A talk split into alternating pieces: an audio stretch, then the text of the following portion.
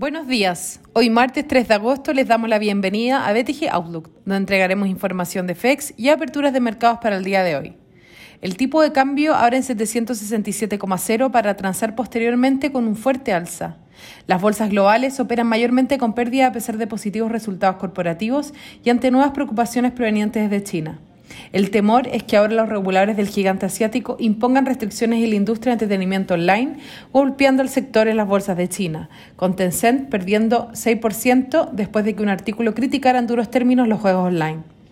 El Eurostock 50 cae 0,03% y en Estados Unidos el S&P 500 opera marginalmente al alza, mientras el Nasdaq pierde 0,38%.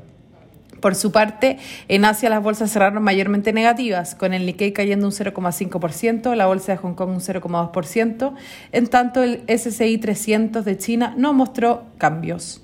Los commodities transan negativos, con el cobre bajando un 1,3%, al igual que el petróleo WTI.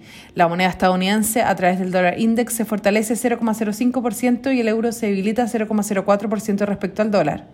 Por su parte, la tasa del bono del Tesoro de 10 años se encuentra en 1,16%, bajando casi dos puntos base en comparación a la jornada previa. Respecto a datos, en Estados Unidos las órdenes de bienes durables aumentaron 1,5% en junio, superando las expectativas de 1,0%. El tipo de cambio opera en 734,0 hasta ahora, llegando a máximos desde noviembre del 2020, con el dólar a nivel global plano, el cobre cayendo y las monedas emergentes mayormente negativas. En cuanto a los técnicos, la principal resistencia es la zona de 775-777, que estuvo testeando durante la mañana, que de romperlo podría ir a buscarlo a 780. Por su parte, a la baja los soportes se encuentran en 770 y luego 765.